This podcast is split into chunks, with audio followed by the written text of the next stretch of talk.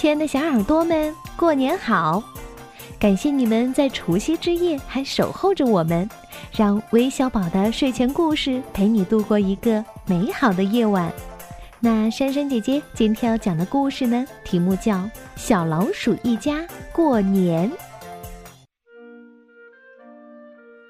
小老鼠乐乐、贝贝、豆豆是三兄弟。乐乐爱唱歌，贝贝爱画画，豆豆贪吃。吃完晚餐，乐乐说：“我去唱歌了。”就哼着歌去了自己的小房间。他用金色的笛子吹出一支欢快的曲子，接着就大声的唱：“我们是快乐的一家。”唱着唱着，他就面带笑容睡着了。有时会光顾乐乐的小房间，和乐乐一起唱《我们是快乐的一家》。每当这个时候，乐乐就会兴奋的边唱边舞。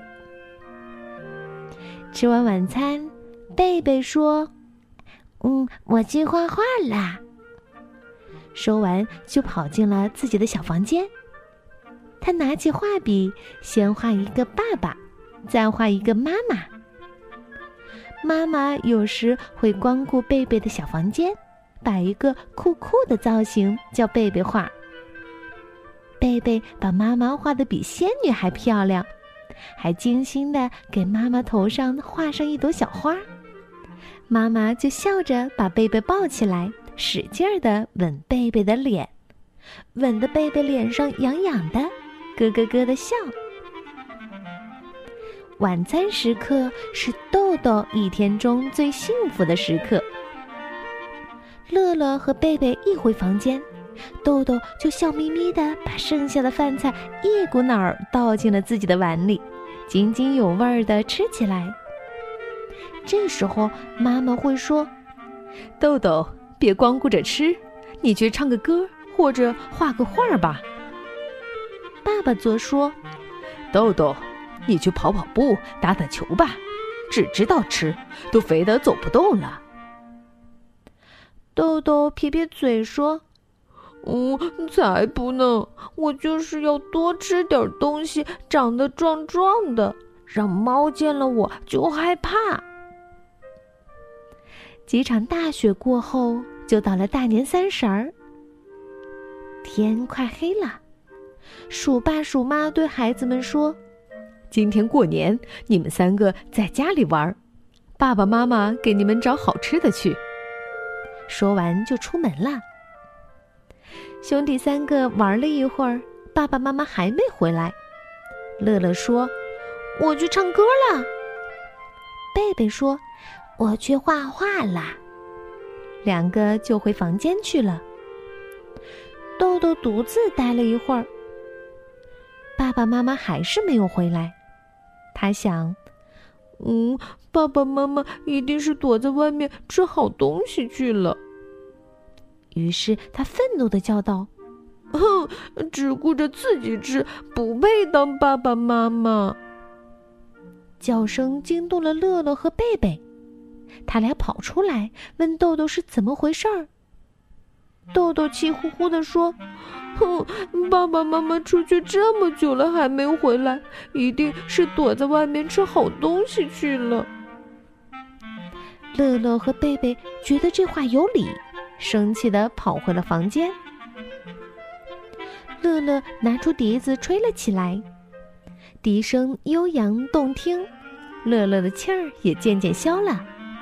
他又唱起了那支熟悉的歌曲：“我们是快乐的一家。”唱着唱着，乐乐就忘记了刚才的不愉快。贝贝拿起画笔，气呼呼的画了一个爸爸，又画了个妈妈。他们嘴张得大大的，正在吃东西，肚子胀得圆滚滚的。他拿着画左看右看，老觉得画的太肥，倒像是豆豆。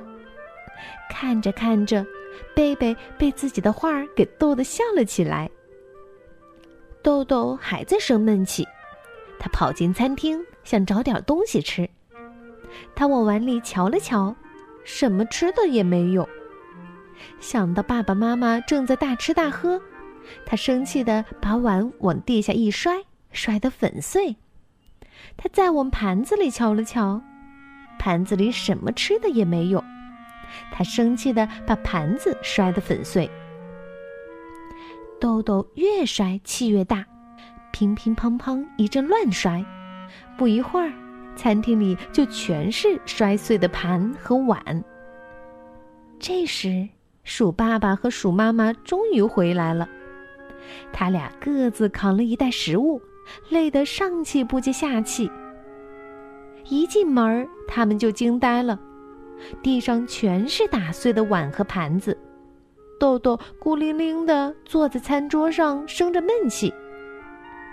鼠妈妈问：“豆豆，发生什么事儿了？”豆豆哇的一声哭了起来，气呼呼的说：“你们就知道自己吃好东西，不配当爸爸妈妈。”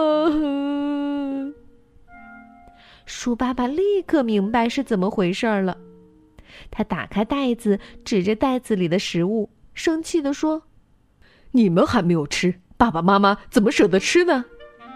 今天运气好，我和你妈找了满满两袋子食物。食物太重了，我们背一阵儿又休息一阵儿，这才回来晚了。你怎么能说我们就知道自己吃呢？”这时，乐乐和贝贝走了出来。见到餐厅里的情形，都吃了一惊。鼠爸爸问乐乐：“你在房间里干什么了？”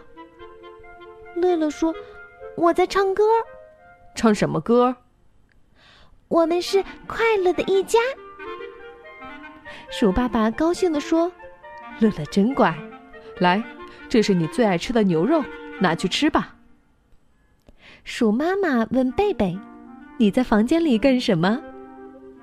贝贝说：“嗯，画画，画的什么？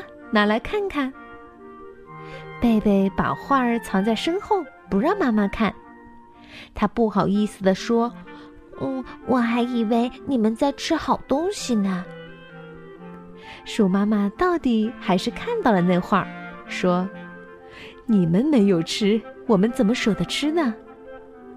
说着，把几只鸡腿递给了贝贝。豆豆看到自己最爱吃的牛肉和鸡腿都被乐乐和贝贝拿走了，急得哭了起来。鼠爸爸冷冷地说：“还好意思哭呢？再哭就罚你打扫餐厅，不准吃东西。”豆豆哭得更伤心了。乐乐连忙拿出两块牛肉给豆豆吃，贝贝连忙拿出一只鸡腿给豆豆吃。豆豆这才破涕为笑。过了一会儿，豆豆觉得自己做错了，很后悔。他诚恳地对爸爸妈妈说：“我我错了，今天罚我打扫餐厅吧。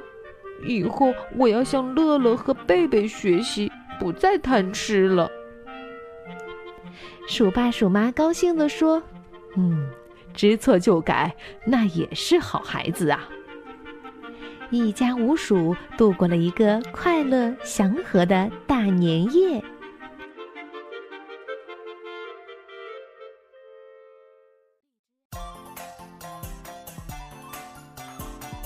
好了，故事听完了。那今天我们要将故事送给来自河北廊坊的马玉新，还有来自福建漳州的郑子晨两位小朋友。祝你们生日快乐！同时也要祝所有的大朋友、小朋友们新年快乐！我们明年再见吧，拜拜。